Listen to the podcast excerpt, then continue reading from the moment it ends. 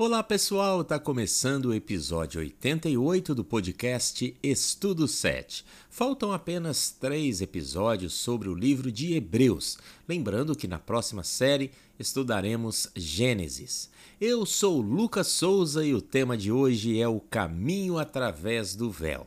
A ascensão de Jesus no Monte das Oliveiras é o tema central para a teologia de Hebreus ela marca o início do governo de Cristo e de seu ministério como sumo sacerdote. Sua ascensão inaugura a nova aliança. Agora podemos nos aproximar de Deus com ousadia mediante a fé, um privilégio obtido por meio dos méritos de Cristo e de sua justiça. Está no ar, Estudo 7. Começa agora, Estudo 7. Estudo 7. Conhecendo a Bíblia em sete minutos. Conforme Hebreus 9, Jesus ascendeu ao céu para comparecer no santuário celestial em nosso favor.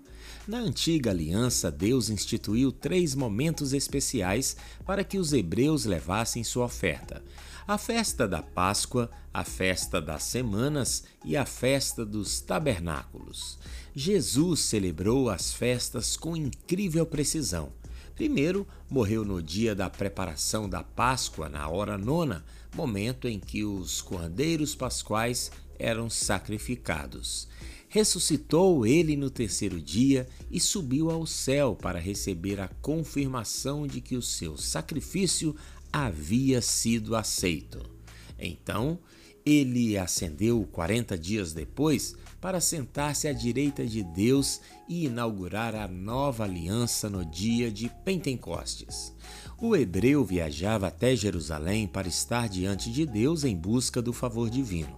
Jesus ascendeu a Deus com um sacrifício perfeito, pois ele é o nosso precursor. Voltando ao tempo do deserto, lembramos que o povo de Deus pediu que Moisés fosse o mediador. A manifestação da santidade divina no monte teve o propósito de ensinar o respeito a Deus e o conhecimento de sua misericórdia e fidelidade. Cristo abriu um canal direto para que nós nos aproximemos do Criador, pois nossa fé não está em nossos méritos, mas está em Cristo. E não havendo derramamento de sangue, não há perdão de pecados. Essas coisas, que eram cópias das realidades celestiais, deviam ser purificadas desse modo.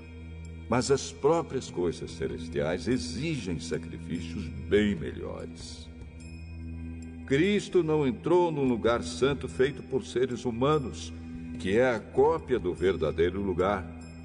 Ele entrou no próprio céu, onde agora aparece na presença de Deus para pedir em nosso favor. Os véus do santuário tinham a função de separar tanto a entrada do átrio quanto a entrada do lugar santíssimo. Essas cortinas protegiam os sacerdotes na ministração e faziam a separação do povo em pecado que se aproximava do lugar onde habitavam. Jesus, como nosso sacerdote, também foi nosso véu. Por meio de sua encarnação, Deus armou seu tabernáculo entre nós e pudemos contemplar a sua glória. Ele tornou possível que um Deus santo vivesse entre um povo imperfeito. Em Hebreus 10 aprendemos que existe um novo e vivo caminho através do véu. O caminho novo e vivo é a nova aliança que Jesus inaugurou. A expressão novo e vivo contrasta com a descrição da antiga aliança como algo antiquado e envelhecido. A nova aliança providenciou o perdão dos pecados e colocou a lei no nosso coração. A inauguração do antigo santuário e a presença de Deus entre seu povo consumou a antiga aliança.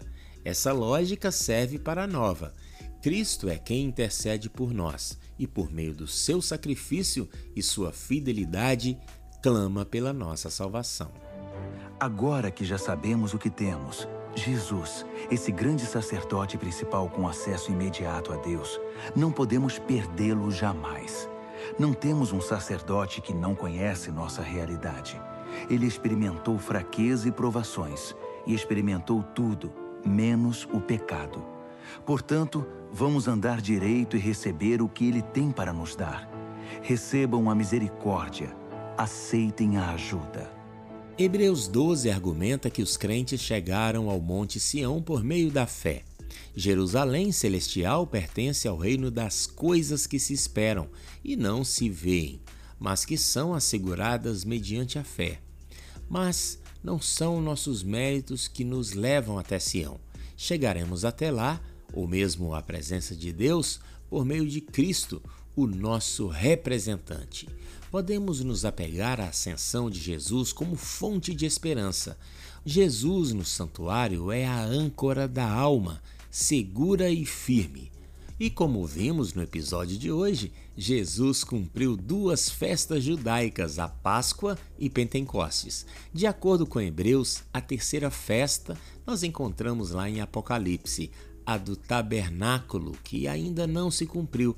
Essa é a festa em que Jesus reunirá o seu povo. Vamos festejar com Jesus na cidade da qual Deus é o arquiteto e construtor. Cristo descerá até nós para vivermos nele.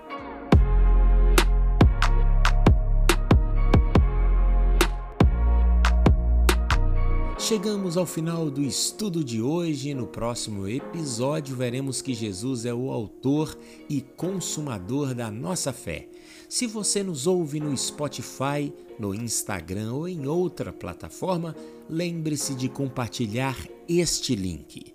Você ouviu Estudo 7 Conhecendo a Bíblia em 7 minutos. Até semana que vem. Fiquem todos na paz.